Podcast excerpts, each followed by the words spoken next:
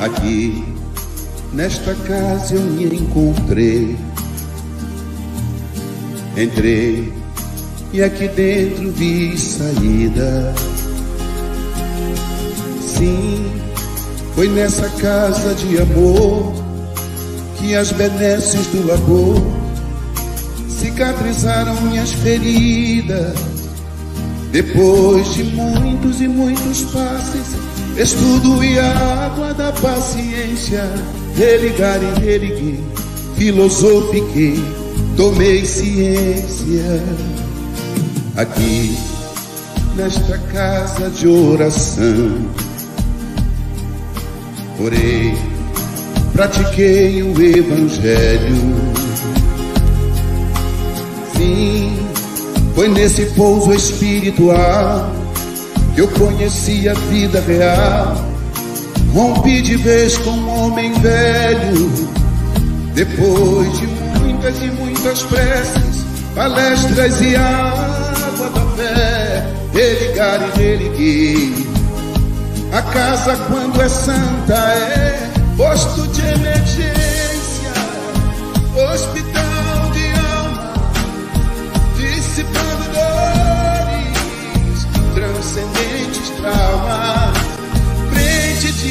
serviço que a todos levanta. Pronto atendimento de Deus, oh Santa Casa Santa. Eu fiz amigos do peito, pessoas com quem posso contar. Atendimento fraterno, culto do Evangelho no lar. Sim, nessa oficina de Jesus, chorei cantando quanta luz, com as vibrações desse lugar. Depois de muitas e muitas quedas, me fortalecendo na fé, religar e reerguer. A casa, quando é santa, é posto de emergência, hospital de alma, dissipando dores, transcendentes traumas, frente de serviços que a todos levanta, pronto atendimento de Deus, oh Santa Casa Santa. Por isso canto e dou graças a Deus, secando lágrimas nos olhos meus, depois de muitas e muitas preces, palestras e água da fé, religar e reerguer. Toda casa quando é santa é posto de emergência, hospital de alma, dissipando dores, transcendentes traumas, frente de serviços que a todos levanta. Pronto atendimento de Deus, oh, Santa Casa Santa.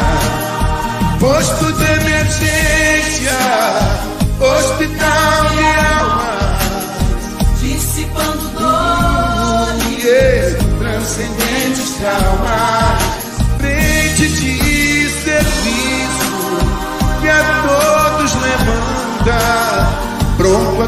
atendimento de Deus, Santa Casa Santa, frente de serviços que a todos levanta, pronto atendimento de Deus, Santa Casa Santa.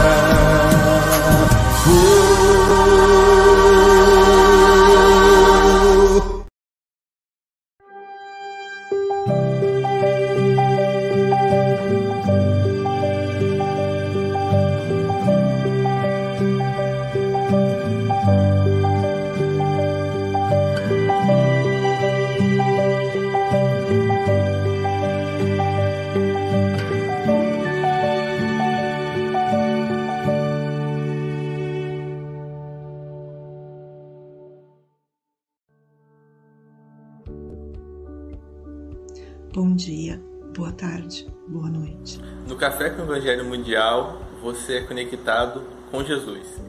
Agradecemos a você, meu irmão internauta, por esse café existir.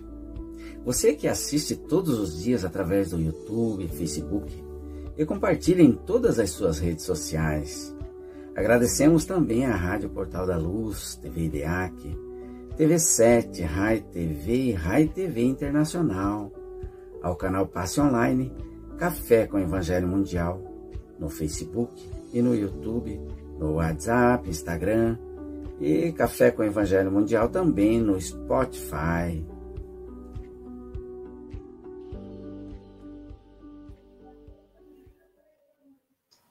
Bom dia, boa tarde, boa noite. Vamos juntos para mais um café com Evangelho Mundial. Hoje, no dia 11 de junho de 2023. Diz aí, Mogas. Domingo com imensa alegria e uma excelente companhia. Pois é, eu estava aqui com a minha filhada aqui, o Mogas estava vendo esse anjinho.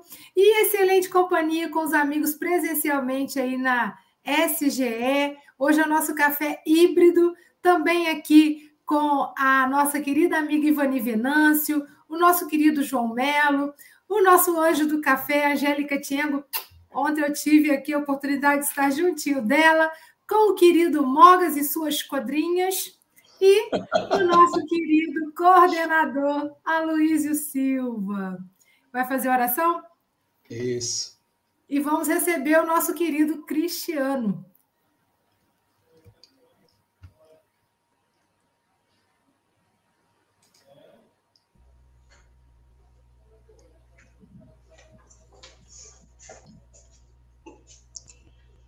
Benfeitores espirituais, agradecemos pela oportunidade de estarmos aqui em mais esse domingo, que é o primeiro dia da semana, em que nos preparamos espiritualmente para os desafios que virão nos acompanhar. Acolha diretamente em seu coração, nosso querido amigo Cristiano, o envolva, Senhor. Inspira-o para que ele seja portador da tua mensagem para cada um de nós. E fica conosco, agora e sempre. Assim seja. Vamos ouvir a leitura de hoje. Livro Religião dos Espíritos, pelo Espírito Emmanuel, psicografado por Chico Xavier. Lição 61. Doenças escolhidas. Reunião Pública de 4 de setembro de 1959, questão número 259.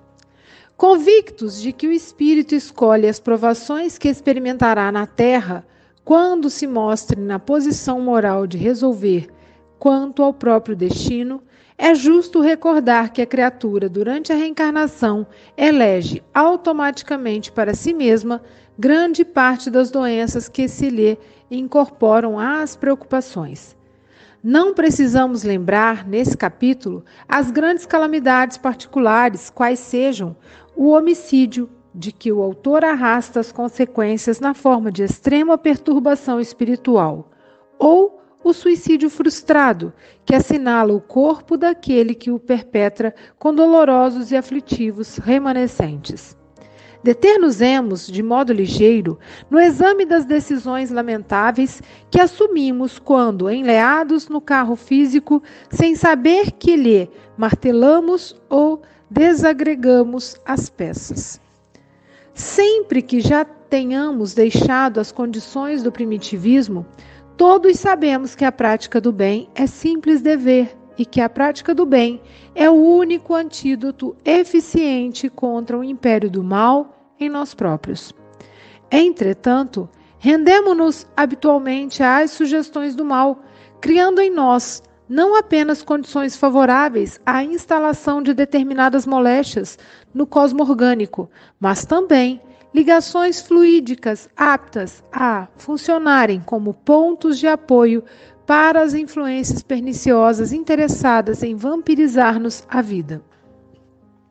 Seja na ingestão de alimento inadequado por extravagâncias à mesa, seja no uso de entorpecentes, no alcoolismo mesmo brando, no aborto criminoso e nos abusos sexuais, estabelecemos em nosso prejuízo as síndromes abdominais de caráter urgente, as úlceras gastrointestinais, as afecções hepáticas, as dispepsias crônicas, as pancreatites, as desordens renais, as irritações do cólon, os desastres circulatórios, as moléstias neoplásicas, a neurastenia, o traumatismo do cérebro, as enfermidades degenerativas do sistema nervoso, além de todo um largo cortejo de sintomas outros, enquanto que, na crítica inveterada, na inconformação, na inveja, no ciúme, no despeito,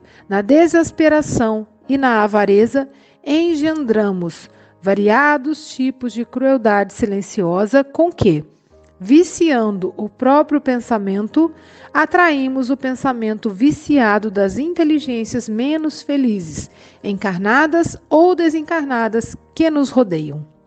Exteriorizando ideias conturbadas, assimilamos as ideias conturbadas que se agitam em torno do nosso passo, elementos esses que se nos ajustam ao desequilíbrio emotivo, agravando-nos as potencialidades alérgicas ou pesando nas estruturas nervosas que conduzem à dor.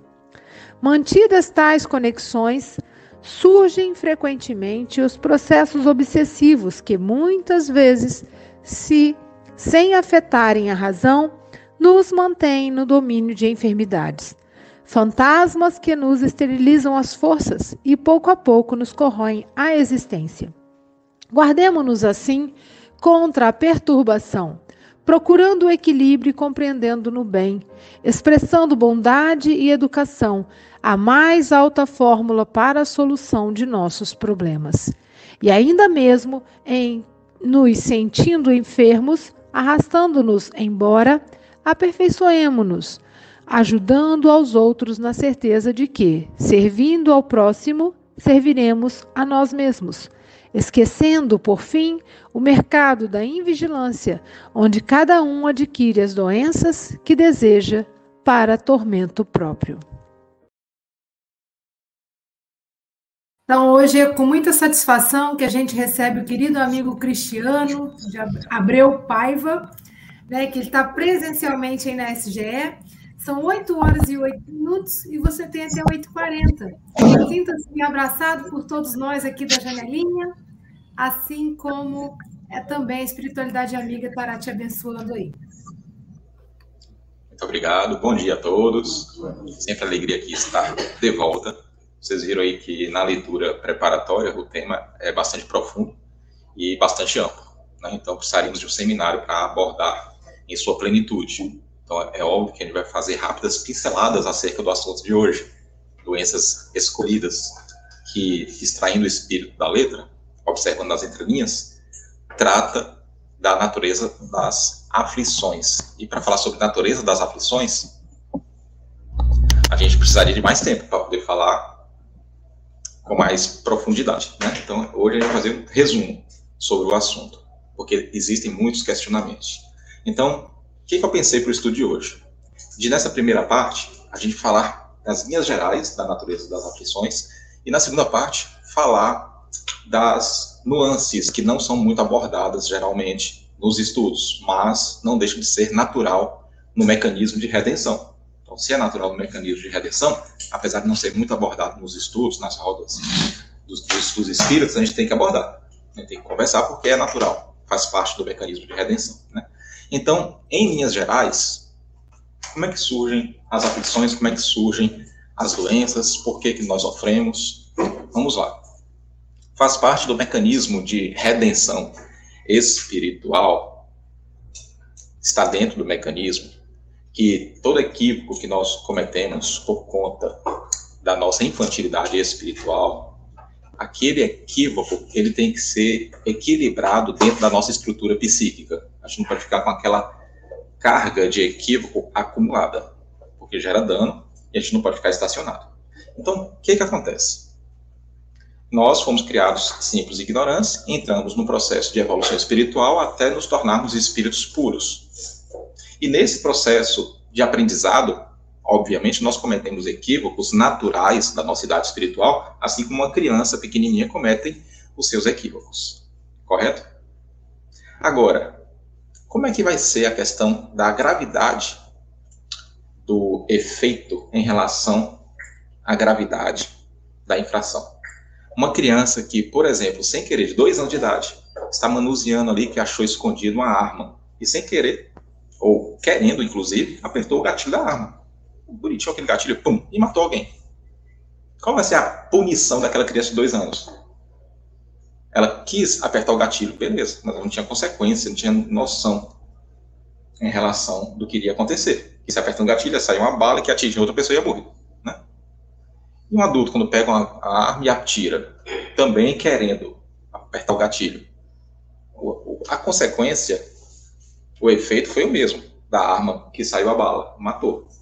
Mas as consequências serão diferentes para o infrator, para os infratores. Concorda? Por conta da diferença de cognição daqueles que dispararam. Obedecendo essa analogia, na vida espiritual não é tão diferente. Então, eu, cristiano, cometi uma infração. Desencarnei. Ou seja, uma luzinha culpa se acendeu, é natural quando a gente comete uma infração à lei de Deus, uma infração moral. A luzinha culpa se acendeu, eu não tratei de apagá-la enquanto encarnado. Desencarnei com a luzinha culpa acesa. Cheguei no plano espiritual, aquela culpa se converteu livre do invólucro, do invólucro carnal, a culpa se converteu em dor moral. É o sofrimento do espírito além do mundo, não importa para qual espírito seja. Não importa a religião, até para o ateu, não importa. O sofrimento do espírito no além-túmulo se chama dor moral. Sofrimento muito grande, inferno muito grande. Sofrimento pequeno, inferno pequeno. O sofrimento, céu. Do ponto de vista abstrato. Chegamos no, ponto, no plano espiritual, com essa luzinha acesa, ou seja, com a dor moral. Muito bem. O que vai acontecer agora comigo? O que vai, a pergunta central dessa, desse quesito. O que vai definir a intensidade da dor moral? Porque a dor moral que vai me levar ao arrependimento, lembra do livro Céu e Inferno? Como é que faz para corrigir os erros cometidos? Arrependimento, expiação, convivência. Arrependimento, arrependimento sincero, conforme está no livro Céu e Inferno. O que vai levar ao arrependimento? A intensidade da dor moral. O que vai levar ao arrependimento sincero? A intensidade da dor moral. A intensidade da, da dor moral é atribuída a quê? Duas opções. Três opções. A natureza da infração cometida enquanto na carne, a gravidade da infração cometida enquanto está na carne, ou a junção dos dois? A gente espírita responderia sensatamente a junção dos dois, a natureza e a gravidade. Está atrelado e isso vai definir a intensidade do moral. Correto? Errado. A gente aprende isso na doutrina espírita, mas esse é o estudo errado. Porque a, nature a natureza da infração cometida, a gravidade da infração cometida, tem aspecto secundário na intensidade da dor moral. Isso aí Joana de Anjos nos ensina em abundância nas suas obras psicológicas, são 16 livros. Aspecto secundário. Então, o que vai definir? Qual é o aspecto primário que vai definir a intensidade da dor moral no plano espiritual? Já que não é a natureza da infração que nós cometemos, assassinato, estupro, roubo, etc., nem a gravidade. A hediondez do crime. Sabe o que, é que vai definir? Isso está no livro O Homem Integral. No livro O Homem Integral, de Joana de Anjos, psicografado por Divaldo Pereira Franco, ela vai perguntar e ela mesmo vai responder. Qual é o propósito da reencarnação para o ser humano na Terra? Se ela fez uma pergunta específica, para toda pergunta específica se, se espera uma resposta específica. Se você perguntar simplesmente qual é o propósito da reencarnação, a resposta generalizada vai ser evoluir. Qualquer pessoa espírita responderia isso, mas isso vale até para os animais. Só que o João não foi específico na sua pergunta. Qual é o propósito da reencarnação para o ser humano na Terra? Ao passo que ela mesma responde: o assenhoramento de sua própria existência. Ou seja, cada vez que nós reencarnamos, passamos por experiências, nós vamos nos assenhorando de nós mesmos, adquirindo mais discernimento entre o certo e o errado. Vulgarmente falando, adquirindo mais consciência. Então, o que vai, qual é o aspecto primário da intensidade da dor moral no plano espiritual? O aspecto primário. O quanto o infrator estava senhor da sua própria existência no momento da infração. É isso que vai definir. E não a natureza da infração. Uma índio, uma índia, na sua tribo primitiva, percebe que o neném nasceu com defeito no entendimento da Índia, vai lá com o neném ainda vivo, na floresta, mata e enterra. Existem algumas tribos que têm essa cultura. Cometeu filicídio. Natureza da infração. Filicídio. Gravidade. Hediondo, matou e enterrou na floresta, sozinho. Uma mulher dita civilizada, percebe que o neném nasceu com defeito, vai no quintal de casa, mata enterra. Qual é a natureza da infração? Filicídio, a gravidade, hediondo. No plano espiritual, quem vai sofrer mais? A, a mulher primitiva ou a mulher civilizada? Sendo que a natureza da infração foi idêntica, a gravidade também. A quantidade de vezes que se cometeu também só mata o filho.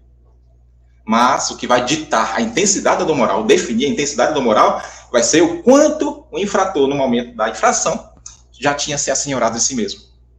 Então é óbvio que a mulher no, mais civilizada no plano espiritual vai sofrer muito mais. E ela, em sofrendo muito mais, o que, é que vai fazer?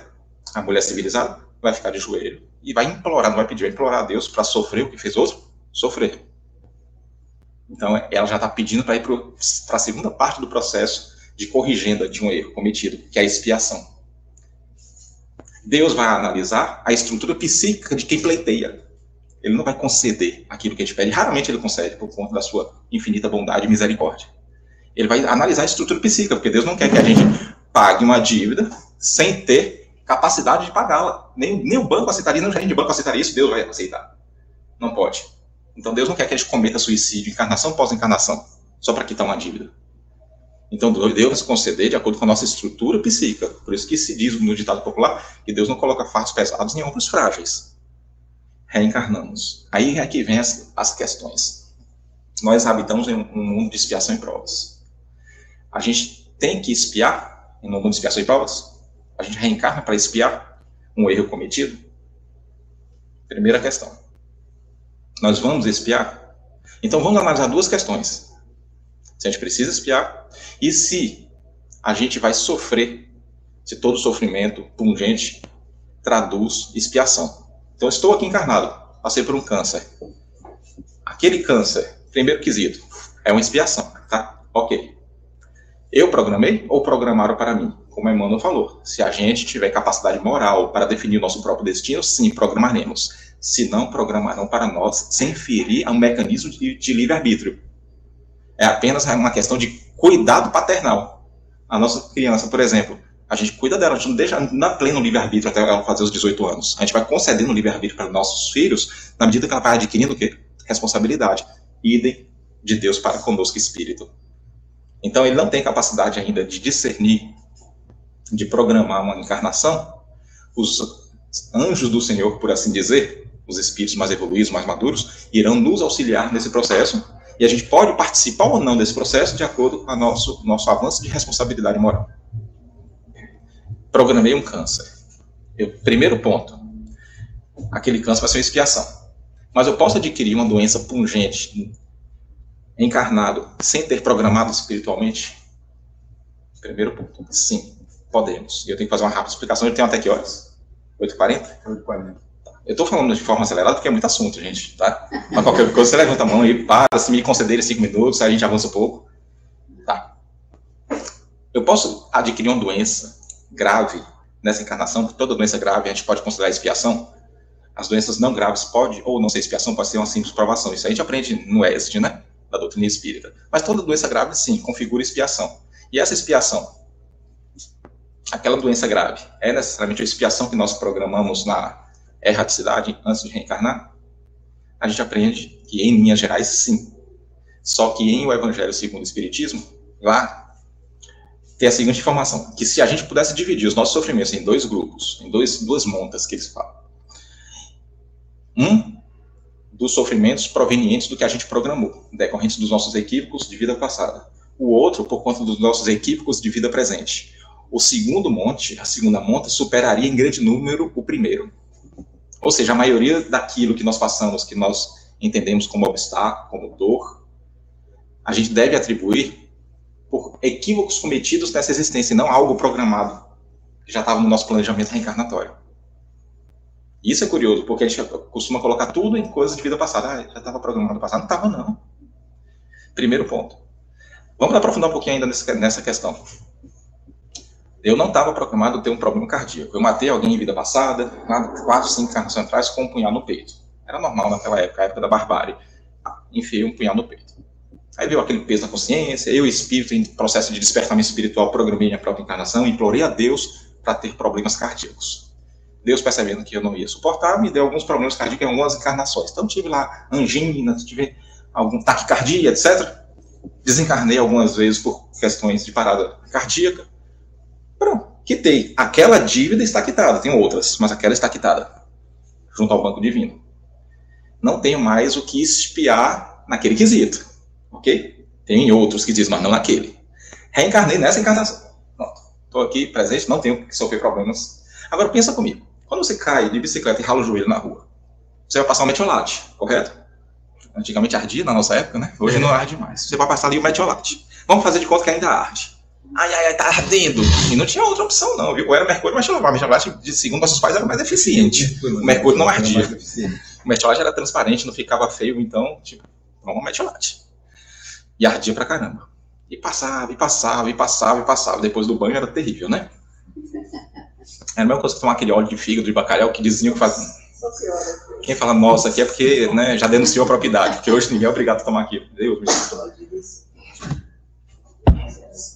Peraí, ganhei mais dois minutos aqui.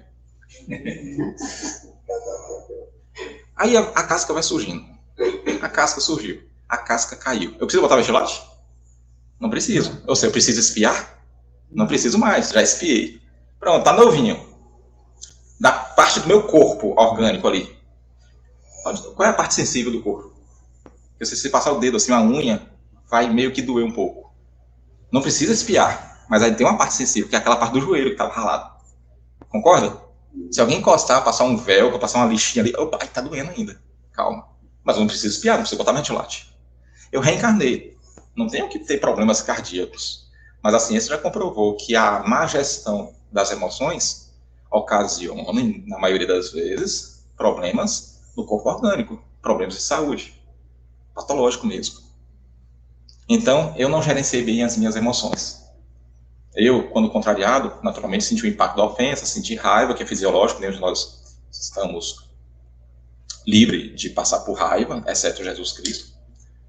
Mas eu não soube gerenciar a raiva, ela se intoxicou, se transformou em mágoa aquilo ali desencadeou, já que o perispírito ficou danificado, ele desencadeou uma doença. Aonde? Na parte frágil do perispírito. Aonde? Que não pode passar unha. Aonde?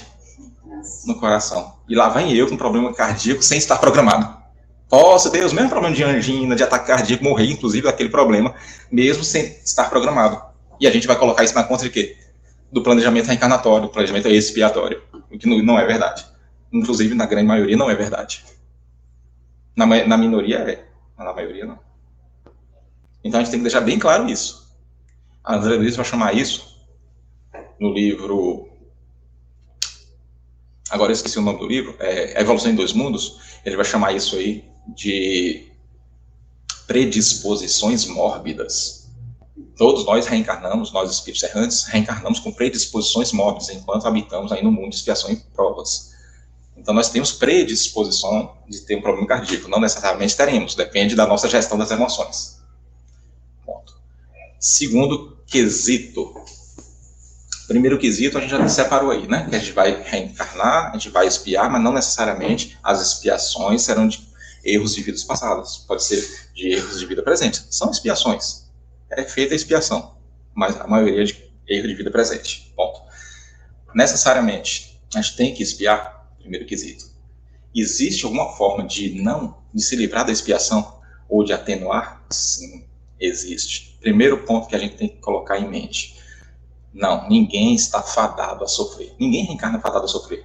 A gente assina um contrato, é reconhecido em cartório lá no plano espiritual, quando a gente vai reencarnar, qual a profissão que a gente vai ter, com quem a gente vai casar, quem a gente vai receber como filhos, quais serão as nossas provas e adivinha, quais serão as nossas expiações, por conta da dívida que nós temos perante o banco divino. Quando a gente assina esse contrato, e se a gente for ler com cuidado, tem uma cláusula lá, inclusive uma cláusula Petra, porque ela não pode ser alterada, e foi redigida por Pedro, na sua primeira epístola, onde quando Pedro registrou, registrou uma fala, Jesus, uma fala com base nos ensinamentos de Jesus. Qual foi a fala de Pedro? O amor cobre uma multidão de pecados. Então, ninguém reencarna para sofrer, ah, vou, eu vou ter problema no coração. Não a gente reencarna para cometer menos equívocos, para não cair nos mesmos buracos que nós vínhamos caindo. principalmente por conta do assenhoramento da nossa existência, que a gente sabe que vai sofrer cada vez mais se continuar repetindo o mesmo erro. A gente tem essa noção no plano espiritual, principalmente os espíritos que estão em processo de despertamento. Então, eu vou tomar cuidado para não assassinar mais, para não estuprar mais, para não mentir, para não ser maledicente, etc. Eu vou reencarnar para agir, para ser uma pessoa melhor e aquilo ter como reflexo as minhas boas ações. Ok. Não é fácil, por conta das nossas más inclinações e por conta da amnésia que nós temos em, enquanto estado de vigília, enquanto estamos aqui agora, acordados, né? ou seja, em estado de sonambulismo espiritual. A gente sabe que não é fácil, mas a gente programa para isso. Já que a gente sabe que o amor cobra a multidão de pecados, e essa é a principal cláusula do, do nosso contrato reencarnatório, eu quero que, quando eu tiver 37 anos, que sofri um acidente de trânsito para ficar paraplégico naquele acidente, que quando chegar esse momento, eu não venha sofrer um acidente de trânsito. Porque o amor cobre uma multidão de pecados. Ou se eu vier a sofrer, que eu perca só, que eu tenha só um problema no dedo mindinho, e não na, nas duas pernas. Porque o amor cobre uma multidão de pecados. Eu vou trabalhar no bem, para aquilo acontecer, até o dia da expiação, até o dia da, da cobrança da dívida.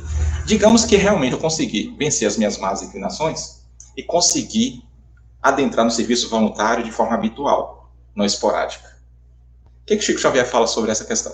Que quando chega a cobrança da dívida e o cobrador nos pega trabalhando no bem, manda a providência divina que a cobrança, que a dívida seja suspensa por tempo indeterminado, não paga, suspensa. Ele está devendo quanto ainda? Bom, a dívida dele era de 100, ele já pagou 40, falta 60. Mas e aí? Sofre acidente ou não sofre? Bom, como ele está trabalhando bem, não. Se ele tivesse parado de trabalhar bem, sim. Mas não tira as duas pernas, tira só uma, o problema no joelho, no acidente de carro. Mas ele ainda está trabalhando bem. Vamos dar uma chance ele de ele continuar pagando com a prática do bem. Porque se a gente pagar um centésimo da nossa dívida com a prática do bem, 99 parcelas da dívida estará paga. Essa é a proposta de Jesus. Essa é a proposta de Deus que Jesus é o verbo divino que se fez carne. Correto? Agora, se a gente entrou no, na prática do bem e se afastou dele, por conta das distrações do mundo, o que vai acontecer? No dia, quando eu tiver 37 anos, no dia 18 de julho de 2000, alguma coisa, às 14 horas, tudo, tudo programadinho, bonitinho. O que, é que vai acontecer? Eu vou sofrer um acidente, vai ser feito um cálculo, quanto o Cristiano pagou da sua própria dívida, não vai ficar paraplégico, porque já, o amor cobra o título de pecados, é a cláusula mais importante. Agora, se eu estiver trabalhando bem, a dívida é suspensa. Deu para entender como é que é esse mecanismo de pagamento de dívida? O amor cobre uma multidão de pecados. Essa é uma forma. Então, anota aí na Ninguém reencarna fadado a sofrer. Todos nós estamos sujeitos e não fadados. É bem diferente. Sujeito a sofrer no mundo de expiação e prova é bem diferente de fadado a sofrer no mundo de expiação e prova. Ninguém reencarna para espiar. Aí a gente não cumpriu com o combinado, que é o quê? Praticar o bem. Tá bom, então já que não praticou o bem, vamos lá naquela cláusula. A expiação que você vai ter que passar, tal, tal, tal. A expiação, gente, não é regra do contrato. É exceção à regra. A regra do contrato é praticar o bem. Ninguém reencarna para praticar o mal. Né, por mais louco que sejamos, ninguém reencarna para praticar o mal. Então, já que não cumpriu com a cláusula, vamos à exceção da regra. Qual é a exceção da regra? A expiação. E a gente aprende na doutrina espírita geralmente o quê? que se a gente está numa expiação em prova, ter que espiar. Não. Existem outras formas de não espiar? Ou de atenuar o sofrimento na carne? Existem, mas duas formas, pouco conversadas, pouco abordadas nas casas espíritas. Às vezes pouco até conhecidas. É possível que eu, no plano espiritual, faça alguma coisa que venha atenuar um sofrimento que eu teria que passar na carne? Sim ou não? não estou falando só de aquisição de conhecimento, não. Porque a aquisição de conhecimento é importante para a gente cometer menos equívocos na carne, praticar o bem, inclusive. Estou falando de ações, algo que eu faço, uma ação, verbo. Verbo que não seja apenas estudar. Se eu praticar o bem no plano espiritual, ser útil de alguma forma no plano espiritual, eu posso aproveitar aquela prática do bem para cobrir uma multidão de pecados? A lei da natureza permite isso? Isso é pouco conversado nas casas espíritas.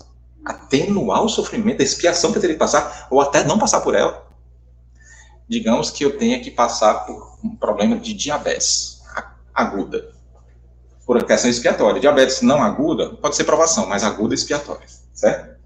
E temos um caso no livro Nosso Lar, onde Dona Laura, ela vai reencarnar. Como ela foi uma boa servidora no plano espiritual, lá em Nosso Lar, ela adquiriu qual forma de pagamento? Dólar, real ou bônus hora? Bônus hora. O que, que ela fez com aquele bônus hora? Ela pediu a espiritualidade superior, pediu a Deus, vamos assim dizer no sentido poético, que quando ela reencarnasse, ela não herdasse, ela já tinha pai e mãe programado, mas ela não herdasse, através do gene, as doenças que pudesse gerar a diabetes. Então, ela herdou com a taxa de glicose normal, e não muito alterada, que, que estava programado vir geneticamente. E ela trocou o bônus dela, aquele dinheiro espiritual que ela tinha, para não espiar aquela natureza. Ou seja, o amor cobriu a multidão de pecados de uma forma não convencional. Porque a forma convencional é você reencarnar, praticar o bem, etc. Ela praticou bem lá, ela foi útil lá, gerou bônus hora e não vai precisar passar por diabetes. Pode ser que ela tenha expiação de outras naturezas, mas diabetes aguda ela não vai ter. Então, é uma forma. Uma forma, inclusive, natural para os espíritos um pouco mais evoluídos, que servem no plano espiritual. Né? Então, trabalhar no plano espiritual pode atenuar as nossas dores aqui na carne? Sim, com certeza. Pode atenuar as nossas dores aqui na carne. Existe outra forma de a gente quitar as nossas dívidas, ou parte das dívidas, sem ser através do amor cobre uma multidão de pecados? No ponto de vista de vocês? Alguém pode pagar Olha só, essa questão é importante de difícil resposta. Alguém pode pagar uma dívida para mim? Junto ao Banco Divino? Isso fere a lei da natureza? Pode ou não? Já, isso aí já entra uma parte um pouco mais aprofundada da doutrina espírita. O pessoal já acha que eu vou fazer pegadinha, né? Isso fere ou não? Hum? Se ela pagar a dívida para mim, eu fico devendo a ela. É, no, no, mundo do, no mundo dos homens, essa é a, rei, é a regra, né? Mas pode ser que ela pague a dívida para você e fala, não, não precisa pagar. O que você vai ficar devendo a ela o quê? Gratidão. Não necessariamente dinheiro. Certo? Mecanismos da caridade, da forma que Jesus entende, benevolência para com todos, indulgência para os erros alheios e perdão das ofensas. Ok? Eu não lembro se eu já falei aqui, ou na outra sede, sobre a questão da indulgência e a questão da compaixão. Só são os dois, as duas virtudes que só podem ser adquiridas em mundos de expiação e provas, em mundo, nenhuma outra categoria a gente pode adquirir essas virtudes. Então, se a gente não adquirir essas virtudes, mesmo sendo pessoas de bem, a gente vai ser exilada. Com certeza, a gente vai junto com os maus. Por quê? Porque só junto com os maus, verdadeiramente maus, que estão maus no momento, é que a gente pode desenvolver essas virtudes, compaixão e indulgência. Então, mesmo sendo um homem de bem, a gente vai ter que ser exilado por questões pedagógicas. Então a gente vai para o inferno, como a gente já foi tantas vezes, na divisão do joio do trigo, no dia do acerto final, depois a gente volta, quando a gente adquire essas virtudes que não podem ser adquiridas em mundo de regeneração para frente. Na indulgência e na compaixão, quando a gente vai lá e auxilia uma pessoa que está morando debaixo do viaduto, por exemplo, 40 anos debaixo do viaduto, morou na, na parábola do mordomo infiel, Jesus fala muito bem isso de forma metafórica. E o, o camarada pagou 20 anos, falta mais 20 para pagar. E eu fui lá e ajudei ele, tirei ele debaixo do viaduto. Ele tinha mais 20 anos. E aí, a lei de Deus permite que eu tire ele faltando 20 anos? O que, que diz na parábola no Bornome Fiel? É como se a gente falasse: Eu vim aqui quitar sua dívida perante o Senhor. É como se ele fosse um, um, uma pessoa ali, um fazendeiro que plantou milho, ou que plantou, trigo. Quanto deves ao meu Senhor? Lembra da parábola? Quanto deve? Aí ele fala: Eu devo dois barril de trigo senta aqui, escreve depressa, um barril. Sem alqueiro, senta aqui, escreve depressa 50, metade. Está na parábola. Ou seja, alterou o livro da contabilidade divina. Aquele devedor que devia 40 agora só deve metade, está aqui perante o Senhor, perante Deus. E o que, que o Senhor, dono da terra, fez diante dessa atitude do, do mordomo, do gerente da fazenda? Louvou a atitude, ó, aplaudiu. Ou seja, é possível a gente diminuir o sofrimento de outrem através da nossa ação de compaixão? A pessoa deveria 40. Eu, eu espiei, eu reencarnei para espiar isso aqui. Vem uma pessoa e me alivia o sofrimento. Então é possível que a gente tenha o sofrimento atenuado por conta da, de uma ação de compaixão de outra pessoa? É, Deus permite essa alteração, desde que seja proveniente da ação de compaixão de outra pessoa. Sabe por quê? Porque o importante da expiação é o quê? A lição aprendida. Se eu estou devendo o banco e eu venho a Luísa e pago para mim a minha dívida, dificilmente eu vou contrair outra dívida de forma irresponsável. Por quê? Porque o fato de eu pagar, ou o fato de a Luísa vir para mim e pagar para mim, surtiu o mesmo efeito. O constrangimento que eu passei pelo, pelo fato de a Luísa vir aqui pagar, Cristiano, tá pago sua dívida. Meu Deus, vai pagar para mim. Eu não quero nunca mais passar por essa situação de eu ter ficar devendo no banco e outra pessoa pagar para mim. Então a lição foi aprendida. Eu não preciso ficar há 20 anos debaixo do viaduto para a lição ser aprendida. Porque eu vi alguém pagou para mim, através da compaixão. Deu para compreender? Essa é uma forma de pagar, de não sofrer no plano espiritual por uma expiação planejada. Diferencia da lei do karma, que é muito aplicada no espiritismo. Diferencia da lei do karma, que você tem que passar por aquilo de qualquer forma, é uma lei engessada. É. Na verdade, que a gente nem usa esse termo, bem lembrado. Karma. E para nós encerrar, falta seis minutos, existe uma outra forma também. No plano espiritual, eu posso planejar minha reencarnação, pedindo a Deus que eu sofra parte do que o outro teria que sofrer. Eu planejo isso junto com a outra pessoa, inclusive. Cristiano, isso é possível? A lei da natureza? Não se tiver amor e compaixão envolvido. Lembra que eu falei? Faz parte do mesmo mecanismo. Amor e compaixão envolvido. Não fere. Então a gente vai encerrar o caso aqui com um caso que está no livro As Lições de Chico Xavier, de Marcel Souto Maior. Chico, ele tinha o correio fraterno dele durante muitos anos, né, de receber cartas do plano espiritual. E ficou famoso por causa dessas cartas, primeiramente, né, ele se projetou em nível nacional por conta dessas cartas que recebia do plano espiritual. Certo. Certa vez, uma mulher, ela teve que passar por uma grande expiação. Lembra da atriz Cristiane Torlone, que teve gêmeos, aí atropelou um, dela, um dos gêmeos dando ré no carro? Passou por uma situação semelhante à da Cristiane Torlone, atriz da Globo. Olha só o que, essa mulher passou. Não, da Cristiane Tornone foi pior, porque ela, a Cristiane Tornone ela mesma matou o próprio filho, né? Essa mulher não precisou matar o próprio filho. O que, que ela fez? Contratou uma babá, a babá estava distraída no celular, e no momento que estava distraída no celular, o neném de velotrol caiu na piscina, e ela não viu. Não viu, já era tarde demais. E ela, a mãe, que só tinha um filho, aquele filho, não conseguiu perdoar a babá.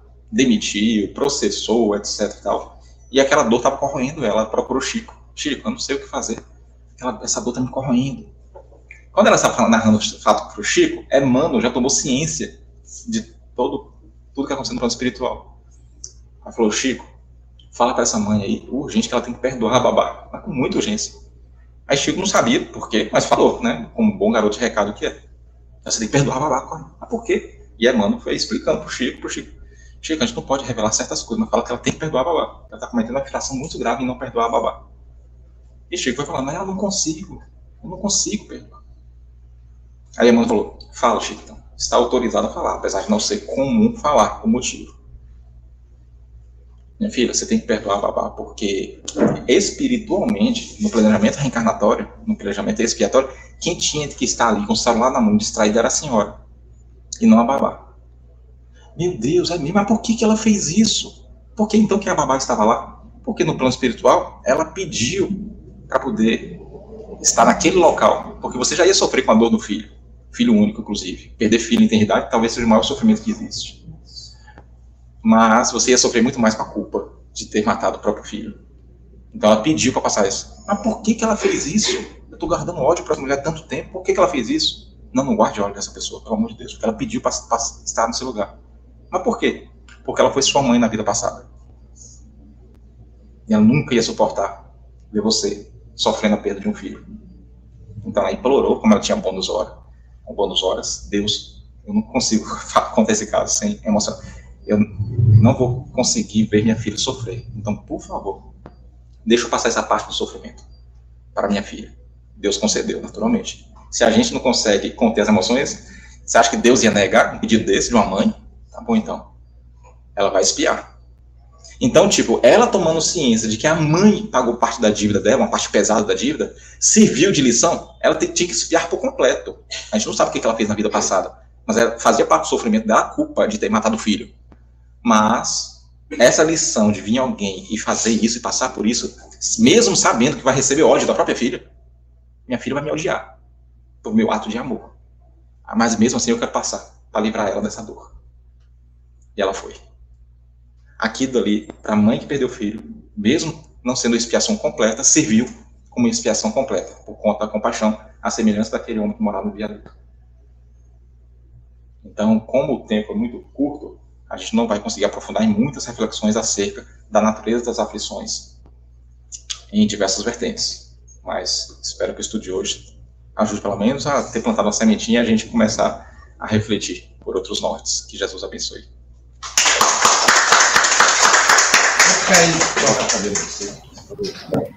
Nós aqui agradecemos imensamente ao Cristiano.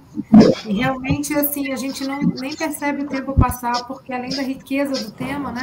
O Cristiano faz uma abordagem muito interessante, porque ele coloca perguntas, ele coloca as histórias, ele ilustra e coloca a gente para pensar. Então, Cristiano, receba o nosso carinho, a gente fica aí ansioso pelo seu retorno. E, e, é muito, muito oportuno a gente saber de um pouco né, de tudo que o plano espiritual prepara para a gente, mas sabendo que essa construção diária, né, igual ele falou, né, a, a cláusula lá imutável, né, o amor cobra a multidão de pecados, ela nos permite que a cada dia a gente possa ir construindo esse novo, esse novo, esse novo, né? Porque a natureza da prova, aquele macro, está desenhado, mas os pequenos detalhes nós não sabemos. Né? E na pergunta que dá essa mensagem, né, a 259, ele dá o exemplo de uma rua. Você entra numa rua né, e você não sabe o que, que pode acontecer. Ah, eu sei que aqui tem buracos, eu sei que aqui está escuro, então eu vou ficar alerta, ó, cuidado para andar aqui nesse caminho, né? Mas o que, que acontece? Eu não sei se eu vou cair num buraco, se eu posso não cair, se vai ter alguém para me apoiar, né? Então, essa é a maravilha da vida. A gente está construindo o nosso destino todos os dias, né? E às vezes, muitas das provas que a gente passa é por causas atuais, né? Das aflições que a gente vai cavando aí. Então, Cristiano, foi riquíssimo. Realmente aí fica a dica para um seminário, né? Para a gente poder te ouvir mais. Então, vou passar agora a nossa fala para o nosso querido amigo João Melo. João, você está num lugar tão lindo. Bom dia, querido. Bom dia, boa tarde, boa noite. Esse é meu quintalzinho aqui. Que lindo! Estou, estou sendo beneficiado, acho que por alguma, algum merecimento aí, talvez, né? Viver num lugar assim. E eu não vou nem comentar a, a, fala do Cristiano, porque daí eu não, eu não quero estragar tudo que ele falou aí, sabe? Porque é, foi tão claro e tão profundo que a gente é só mesmo pensar e assimilar para que a gente comece a praticar e ir melhorando, né? Aí, quando eu estava me preparando, eu gosto de, de, de, assistir o café aqui fora e, e fica mais perto também da internet.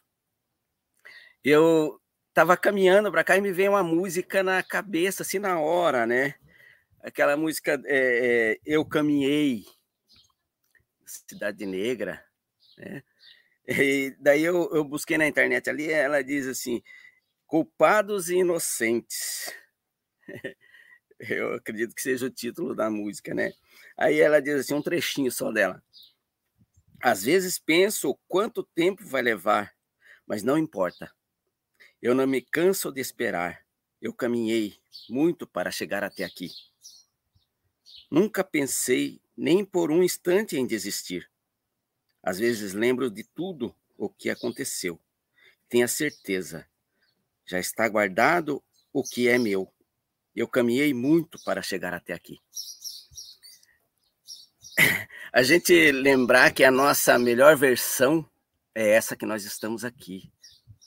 Né? O quanto nós já erramos, o quanto nós já passamos por provas e expiações o quanto nós já vencemos e o quanto nós temos para melhorar, pensando no que nós somos hoje. Erros que a gente ainda insiste em cometer, é, é, coisas banais, erros grosseiros, mas a gente está aprendendo. E com a fala, com essa fala do Cristiano que ele citou, né, o fato de a pessoa estar tá embaixo do viaduto, Muitas vezes a gente passa por, por um irmão que está no semáforo pedindo, ou está ali mendigando, e a gente olha e fala, nossa, uma pessoa forte, um, né, um rapaz forte, por que, que não vai trabalhar, né? E, e nós não sabemos, não passamos por essa necessidade, não estamos na posição dele para julgar, porque eu acredito que a, é, o nosso orgulho, muitas das vezes, não, não, não permite nem receber a ajuda de um parente, de, de nos pegar e, e, e auxiliar em coisas menos graves do que dar um, um dinheirinho para comprar uma bebida ou uma comida ou que seja, que ele vai usar esse dinheiro, mas ele tem que pedir uma migalha, aquela migalha que cai do prato do rico, como Lázaro, né? Esperava a migalha do que caía da, do prato do rico. E depois, quando chega no plano espiritual, tá lá em cima, tá em outro patamar, e o rico pede para que o Senhor permita que ele venha avisar os parentes para melhorar. Então é isso, a gente tem que aprender todos os dias, e com essa fala do Cristiano nos auxiliou muito hoje, e vou tentar ir botando em prática, tá bom? Muito obrigado, Deus te abençoe, você é muito didático e espero assistir esse, esse seminário com você, viu? Obrigado, gente. Bom domingo para todos. Obrigada, João Melo. E agora nós vamos do sul, lá para a terra das Minas Gerais, uma terra que eu gosto muito. Bom dia, Ivani. Bom dia, boa tarde, boa noite. Nossa, Cristiano, gratidão, viu, por essas palavras.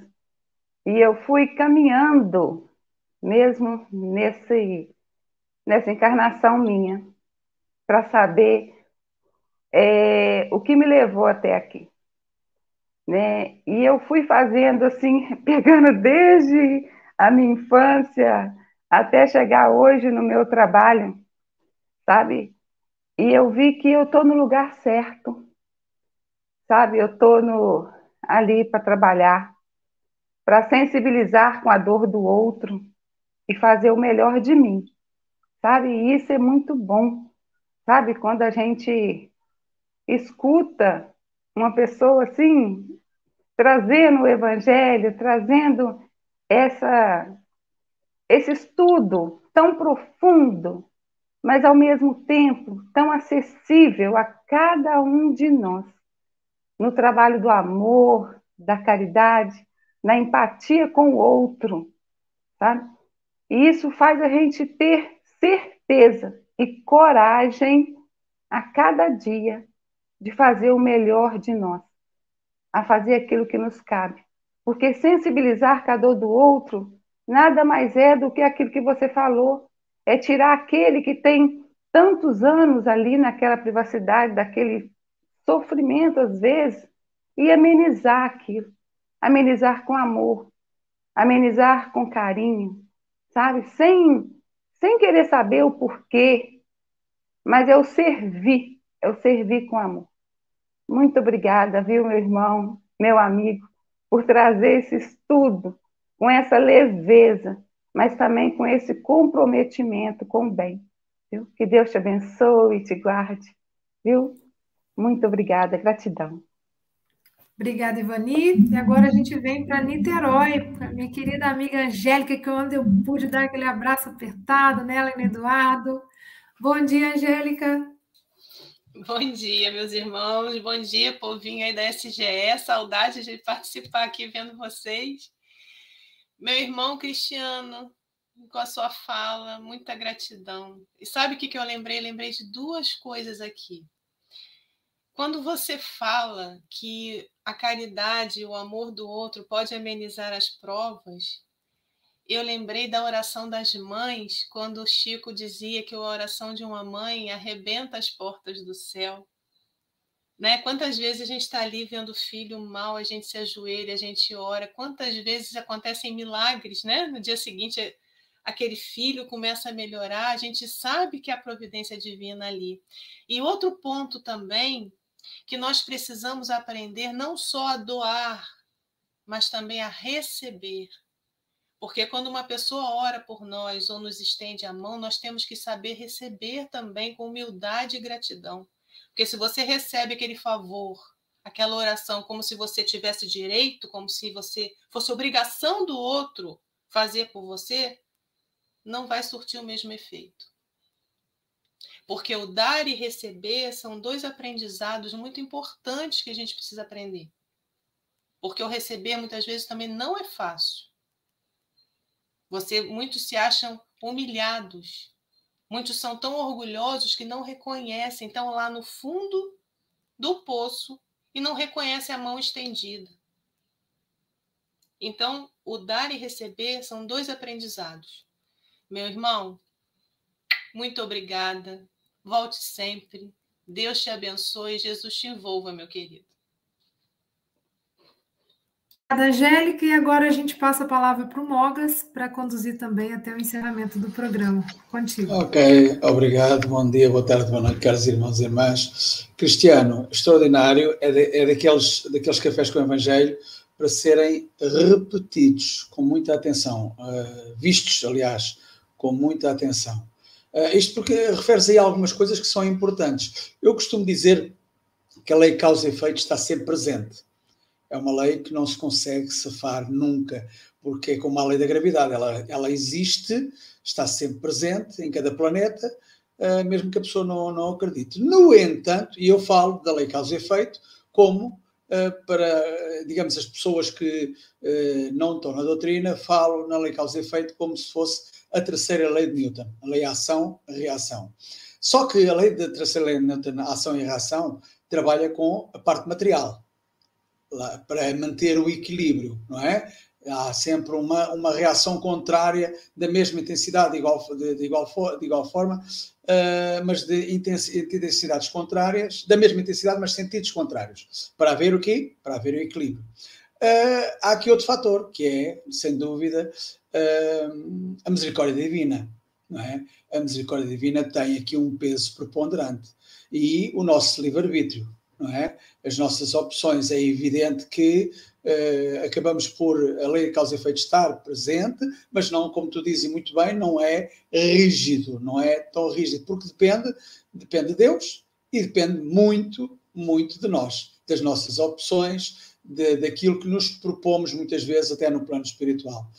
Eu acho que é talvez dos cafés com o Evangelho, porque é um assunto muito rico, e o tempo foi muito curto, eu concordo plenamente contigo. É um tema que dá para um congresso e de que maneira, um, mas acho que foi, foi um conteúdo muito rico que aconselho a todos os que estão aqui, neste momento 144 uh, ao vivo, uh, no direto, aconselho a verem, eu vou, vou, seguir o meu conselho e vou ver o Café com o Evangelho uh, de hoje, porque é muito especial, é de uma grande aprendizagem, muito didático, dou-te os meus parabéns e, para além de dar os parabéns, dou-te também mais um tempinho para os teus comentários finais. Uh, eu penso que consegues, deixa cá ver se eu consigo atuar aqui. Ok. Ok. Cristiano, os teus comentários finais. E aí, meus irmãos, quero agradecer todo o carinho de vocês. Eu tentei ler os comentários que apareceram ali embaixo, talvez um pouco distante. Então, tem uma ou duas mães, eu, pessoas que queriam entrar em contato comigo para tirar alguma dúvida só me procurar lá no Instagram e mandar uma mensagem. Para o Instagram, o Instagram não é protegido, não é aberto, só mandar mensagem. Não sei se ela está aí ainda me ouvindo, né? Eu queria entrar em contato, porque perdeu um filho há pouco tempo e tal. Eu tentei ler nas mensagens ali. A gratidão, estou sempre à disposição de vocês. Cristiano, fala para a gente qual é o seu Instagram, que eu coloco lá no YouTube, no chat. É, é o meu nome completo. Perfeito. Cristiano Abreu Paiva. Sem ponto, né? Tudo junto. Ok, Cristiano Abreu Paiva. Ok. Isso. Tá bom, obrigado, Cristiano. Como diz a Sílvia, volta sempre. Uh, e neste processo todo, oh, Sílvia, esqueci de dizer as quadrinhas, vou ter que dizer as quadrinhas. Todas as coisas são consequências de nossos dados. Nesta ou noutras existências ocorridas, foram más escolhas e tristes relatos. Cristiano diz que a cognição tem um peso preponderante. A responsabilidade moral é a razão, pois toda a dívida é daí resultante. É mesmo, a dívida é mesmo resultante da nossa responsabilidade moral. Cristiano volta sempre como diz a Sílvia, Sílvia, mas isto com o Evangelho não termina aqui.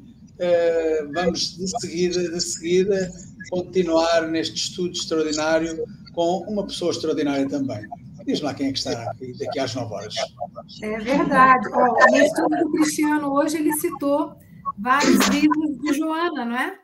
E, e, hoje a gente tem o curso Transpessoal Joana de Ângeles estudando o livro Amor Imbatível Amor. Começa agora às 9 horas e o tema é Autoafirmação, Vingança e Incertezas. Fique neste canal para você acompanhar aí com a Luísio e os amigos que estiverem na SGE estudando Joana. Ó, oh, Silvia, e amanhã tão longe e tão perto, não é? E amanhã nós convidamos né, a todos vocês para tomarmos café gostoso que o Paulo Araújo, lá da Austrália, de Brisbane, vai passar para gente. Ele vai falar da lição 62, Ao Sol do Amor. Gente, olha que lindo o tema. Então, você é nosso convidado especial. É isso aí. E como ainda nos resta quatro minutos fabulosos, eu adoro ouvir a Silvia cantar e vou pedir à Silvia que faça a sua precezinha cantada, que nos relaxa e eh, relaxa-nos o corpo físico e também os nossos ouvidinhos, através da excelente voz da Sílvia. Sílvia, faz aí é a nossa, a nossa prece cantada. E até amanhã, se as quiser, caros irmãos e irmãs. Agradecendo imensamente ao Cristiano, que todos os amigos que estão presencialmente também na SGE recebam o nosso carinho, o nosso abraço apertado. E os internautas, né? esses amigos queridos que nos acompanham dia a dia com a gente tomando esse café de amor. Como estiveres, Deus te guarde. Como penses, Deus te use. Onde te encontres, Deus te ilumine. Com quem estejas, Deus te guie. No que fizeres, Deus te ampare em todos seus passos. Deus te abençoe. Um ótimo domingo a todos.